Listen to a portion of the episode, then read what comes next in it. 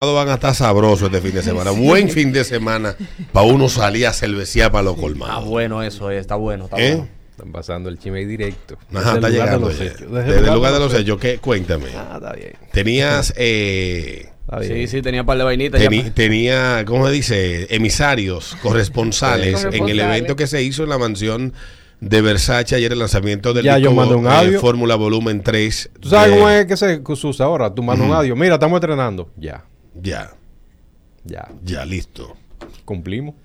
Entonces tú sabes que hacía yo un recuento, Peter Vázquez, de aquello, un tipo con la historia como Romeo. No estaba destinado, entiendo yo, por lo que le rodeaba, a convertirse en la figura más importante del género más importante del momento que tiene República Dominicana, que es la bachata. ¿Cómo por lo que le A nivel internacional. Claro, porque Romeo nació, aunque nació en Estados Unidos, de padres dominicanos y boricua, no tuvo tanto contacto directo con la República Dominicana porque viene siendo ya casi un adulto.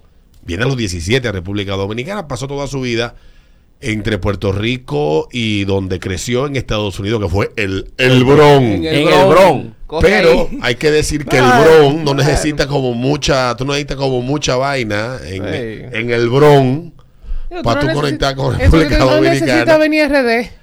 Y este corito de panita que pudieron haber terminado siendo rockero es para que tú veas cómo le cambia el chip de la mente a esos tigres que nacen y crecen en Estados Unidos. Viejo, estos tigres agarran y a finales de los 90 crean una agrupación que vienen a cantar frente a bodega, en fietecita de vaina, en por ahí por el Bron, o sea, No empezaron bien, ¿no? no empezaron bien los tigres. Los teenagers. Andaban en el Daihatsu Cuore que tenía nuestro amigo Medina. Los cuatro montados dentro de ese carro. Con guitarra y No. Con instrumento. que- no, pero que ya cuando Venía llegaron de, ahí. de, ya de estaban Baní, o sea, ya, ya estoy- estamos hablando ya de los 2000. Sí. Porque eh, cuando llegan aquí, llegan es por Baní. Ni Sí. siquiera llegan por la capital. Que ellos no se hay- imaginaban el éxito que iba que Pero tenía en ese momento aquí.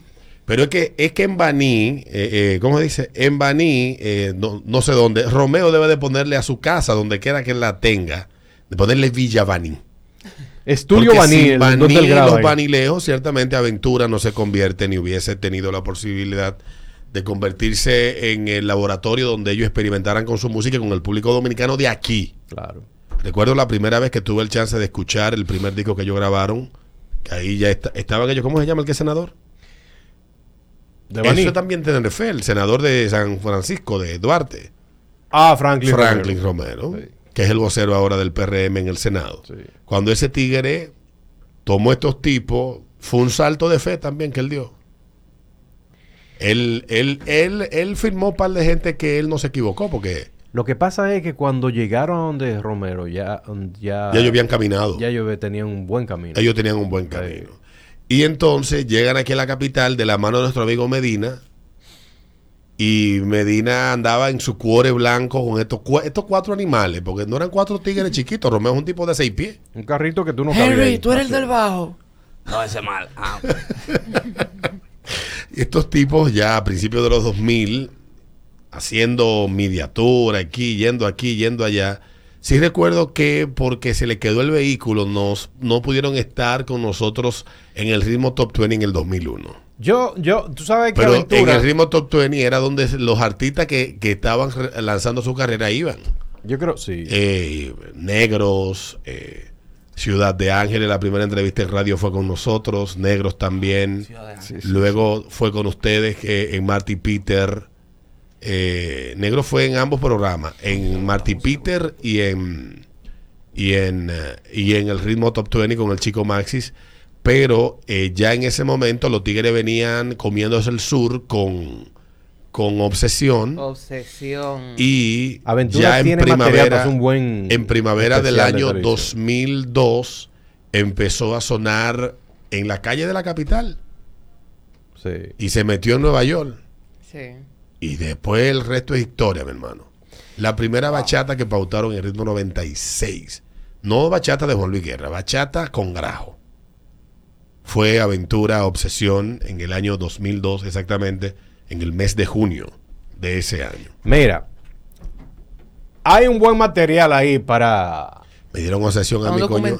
Edilenia Taktuk. Me dieron obsesión, coño, que toda- loco. todavía, todavía la canción me da a mí, yo de verdad, de verdad, a mí me da gorgorito, oírla.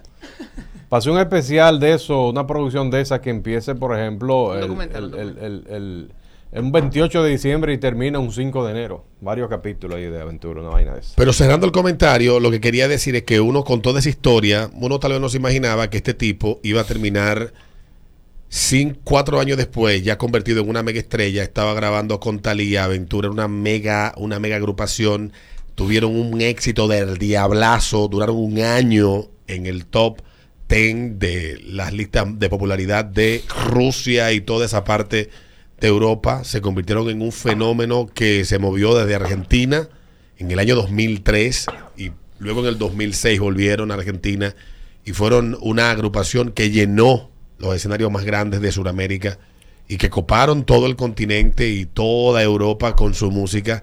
¿Quién coño iba a pensar eso? Y que este tipo ya en el 2006 estaba proyectando una carrera en solitario, firmó con Sony Music por 10 millones de dólares, que fue su primer contrato en solitario. Y 16 años después es esta maldita figura de, del género que anda como los Zacatecas, levantando muertos. Sí. Como el lejita, levantando muertos donde quiera que va. Porque Romeo fue el que le levantó la carrera a un grupo de tigres que estaban acostados en su casa hace un par de años atrás. ¿En qué año fue ese disco, el de los tigres? El de, el, no, el de la primera, la primera. No, donde está con los bachateros viejos, que está Teodoro Sí. Reyes, etcétera. El, es el volumen 1. No, ese no es el volumen 1.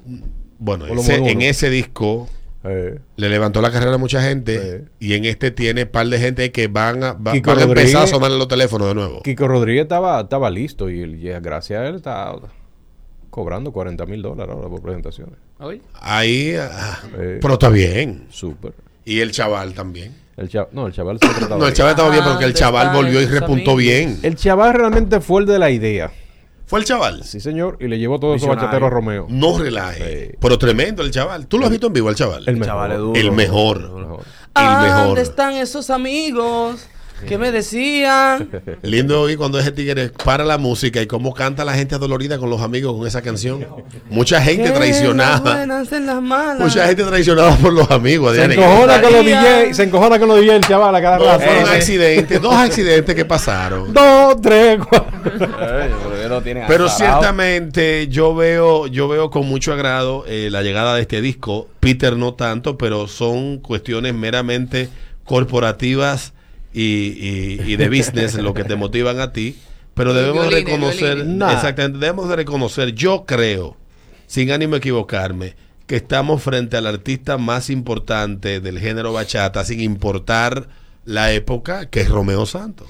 Definitivamente. Independientemente de que él tal vez diga que no, pero él lo es. Y en una programación de emisora suma. Ahora bien, eh, como la audiencia ha cambiado bastante, para tú poder pautar un disco de Romeo, aún sea la gran figura de la bachata que es, en una emisora. Tiene por que ser el que le guste a la gente. Tiene que pegarlo. ¿Cómo lo va a pegar? No sé. Pues entonces, por ejemplo, en una programación de, de cualquier emisora, un disco de Romeo debe de llegar pegado. El trabajo está ahí, hay que hacerlo, me imagino. Eh, aún sea Romeo la gran figura de la bachata y importantísima figura de la bachata, pero la audiencia es muy exigente. Sí, y yo creo que ha cambiado tal vez la forma en que la gente consume música, pero en el fondo sigue siendo la misma manera de consumir música y a lo que la gente le pone atención. Totalmente. Y, y, y yo no estoy hablando, y quizás se puede inter- malinterpretar y que, que, eh, la cuestión de la payola y ese tipo de cosas, ah, eso es disparate. Aunque es un recurso válido. Válido, sí. Lógicamente. Y más interlocutores como tú no pueden tampoco estar, ir en contra de esa corriente. No, no, pero jamás, jamás. Yo no sé, peyorativamente lo llaman eh, Payola. payola, como, como, como queriendo decir, ah, mira, payola, y como que te ofenden con Eso eso. se llama servicios de promoción. Señores, no ofenden a nadie, se le dicen payolero. Pero a nadie. nada. Así Aquí que- hay muchas mansiones construidas a golpe payola. Invéntese- Mo- invéntese tú tienes- otra tú cosa. tienes un amigo que, que tiene una mansión gracias a la payola. Muchísimo. Y casa, y casa de veraneo. Sí, entonces. No, no. Es esa años. Pero, pero eh, yo te prometo escuchar la producción de Romeo. Yo la voy a seguir no me vaya. escuchando hoy. eh, voy a salir a, A ver hacer unas tal. diligencias.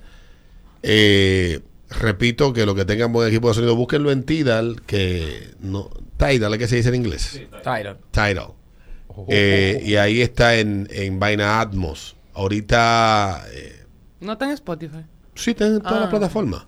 En todos lados. En todos lados. Y si usted tiene Apple Music, pues mejor todavía que ahí suena bestial.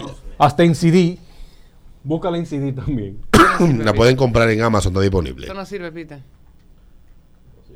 En Amazon. Así que vamos a comerciales y venimos luego de la pausa. Fórmula Volumen 3 de Romeo. Ya venimos, no te vayas, el ritmo de la mañana.